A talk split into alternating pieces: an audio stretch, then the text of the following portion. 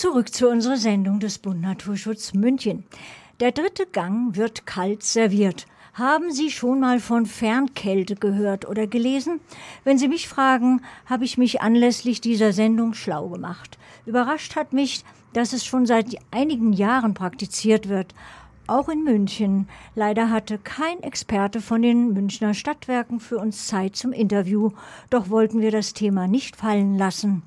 Fernkälte ist, analog zur Fernwärme, die Versorgung eines Verbrauchers mit Kälte über eine Fernrohrleitung. Wie bei der Fernwärme wird Wärmeenergie transportiert, jedoch in umgekehrter Richtung. Hierfür gibt es unterschiedliche Methoden. Es gibt einige Beispiele, wie bereits in vielen Städten, natürlich auch in München Fernkälte genutzt wird. Ich möchte nicht vorgreifen, denn Ramona Rösch ist nicht die Spionin, die aus der Kälte kommt. Sie kennt sich mit nachhaltiger Produktentwicklung aus und ist seit Jahren Kollegin im Team der Fonis vom Bund Naturschutz Kreisgruppe München. Sie hat sich mit dem Thema Fernkälte versus Klimaanlagen auseinandergesetzt und ich bin ihre Interviewerin. Hallo Ramona, schön, dass du ins Studio gekommen bist. Lass uns einfach starten mit der Frage, wie bist du denn auf das Thema Fernkälte gestoßen?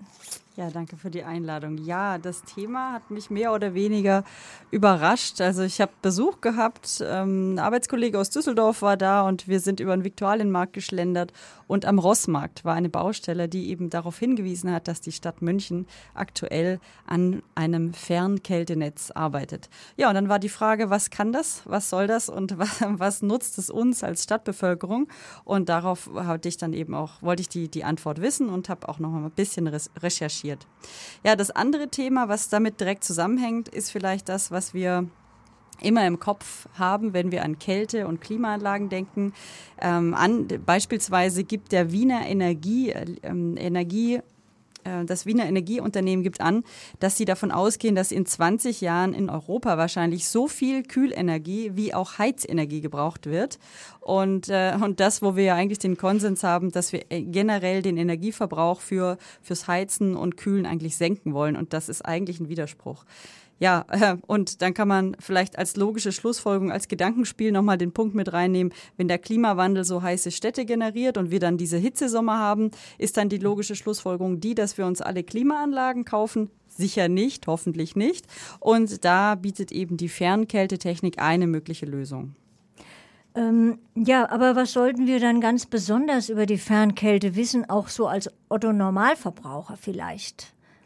Ja, ähm, das ist also Fernkälte ist ähm, eigentlich so wie die Fernwärme umgedreht.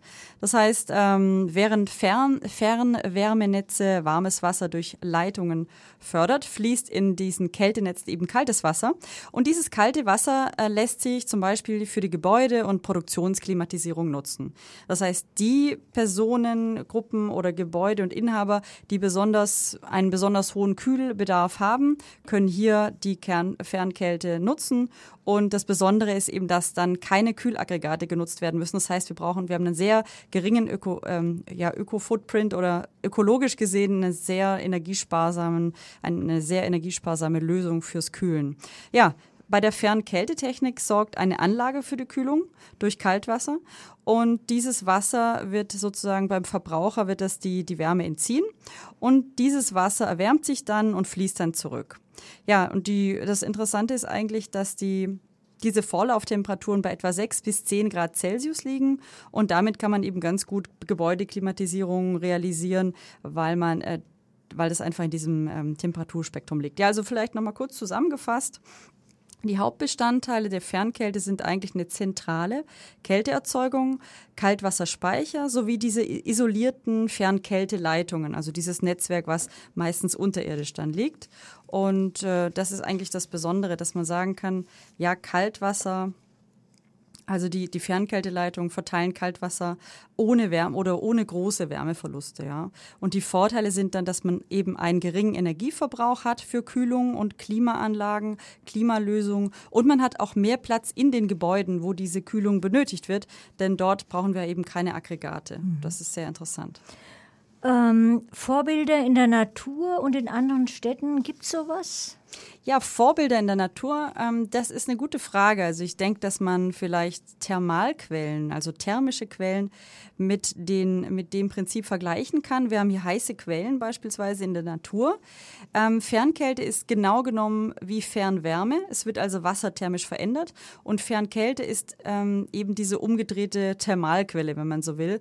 Und Thermalquellen treten in Deutschland eben auch nur auf, wenn diese tiefgreifenden Strömungssysteme existieren. Ja, und äh, nach Städten hast du gefragt, Vorbilder an, in anderen Städten, ja, gibt es. In Berlin zum Beispiel, Stresemannstraße oder seit den 70ern in Chemnitz. Auch Wien ist da sehr weit und in Deutschland auch Gera als Stadt. Ähm, in Europa gibt es weitere Städte wie Paris, die das nutzen, aber sehr, sehr häufig eben speziell für Industrieanlagen, äh, wo Produktionen gekühlt werden müssen, Serverfarmen gekühlt werden müssen, so, so grob. Weil du gerade Thermalquellen äh, angesprochen hast, hast du da auch mal was von gehört, dass die davon, dazu benutzt werden? Oder hast du darüber was gelesen? Ja, es gibt tatsächlich ein äh, schönes Beispiel. Es ist eigentlich keine Thermalquelle, aber da wird tatsächlich die Fernkälte und Fern Fernwärme genutzt, um das Dantebad in München zu erwärmen. Ah. Also da gibt es äh, wieder einen Kreis. Ah ja. So, ja, und ähm, dann habe ich natürlich also aktuelle Beispiele aus der Stadt München, wo es dann schon läuft. Ich habe äh, persönlich gelesen, irgendwie, dass das ja auch äh, von den Bächen herkommt oder so, ne? Was gibt es denn da zu sagen? Ja, genau. Also es gibt mhm. so ein richtiges Vorzeigeprojekt hier in München. Mhm. Das ist von einem, For einem Forschungszentrum eines Autobauers hier in München direkt. Und das wird eben mit kaltem Wasser versorgt, was zur Kühlung verwendet wird von Serveranlagen unter anderem, was unter der Stadt fließt. Das heißt, hier wird gar kein, äh, ich sag mal, Fernwärme, Energieaufwand oder so betrieben, um diese Kälte zu erzeugen, sondern wir nutzen an der Stelle das, die Grundtemperatur des Grundwassers und äh, dafür hat dieses Unternehmen auch einen, einen Preis gewonnen. Also das ist nur Was ein für ein Preis bitte? Weißt du das? naja, ich habe den Namen nicht im Kopf, aber es Ach geht eben darum, besonders energieschonend zu produzieren und zu ja, entwickeln. Ja, klar. es gibt weitere Beispiele. Also wir haben über 60 Hotels aktuell in der Stadt, mhm. die an dieses Fernkältenetz angebunden sind. Es gibt viele Warenhäuser, wie zum Beispiel in der Sendlinger Straße, die Hofstadt, das wird vielen Begriff sein. Ja. Und das spart natürlich unheimlich viele Klimaanlagen ein. Das heißt, Klimaanlagen werden an der Stelle obsolet. Und so können wir eben im Vergleich zu Klimaanlagen ähm, diesen geringen Energieumsatz ähm, oder diese, diese Energie einsparen. Also das ist wirklich in klimafreundlich sozusagen, ja? Als, als äh, freundlicher als die normalen Klimaanlagen. Genau, das ist eben die Frage, was bringt uns Fernkälte und was für eine Wirkung hat das jetzt für den Klimas Klimaschutz? Und da kann man sagen, ja, es kommt auf den Vergleich an. Natürlich nehmen wir, ähm, nehmen wir beispielsweise Unternehmen oder Einrichtungen, die auf Kühlung angewiesen sind, beispielsweise Industrieunternehmen mit Serverfarmen oder Einkaufshäuser, die ein gewisses, eine gewisse Temperatur halten müssen. Diese, diese Unternehmer, die sind ja, oder diese Unternehmen sind auf Kühlung angewiesen und hier können wir nicht einfach sagen, na, dann verzichtet auf Kühlung, dann spart ihr die Energie auch. Und an dieser Stelle äh, würden normalerweise, herkömmlicherweise Klimaanlagen vorgesehen werden. Und jetzt gibt es eben für diese, ich sag mal, Verbraucher, die eben auf Klimaanlagen angewiesen wären, gibt es eben die Alternative und die ist wesentlich energieeffizienter. Und das ist die Fernkälte. Vor allem hier in München hat die eben sehr, mm, sehr gute Wirkungsgrade auf, auch aufgrund dessen, dass man dieses, die, die Temperatur des Grundwassers nimmt.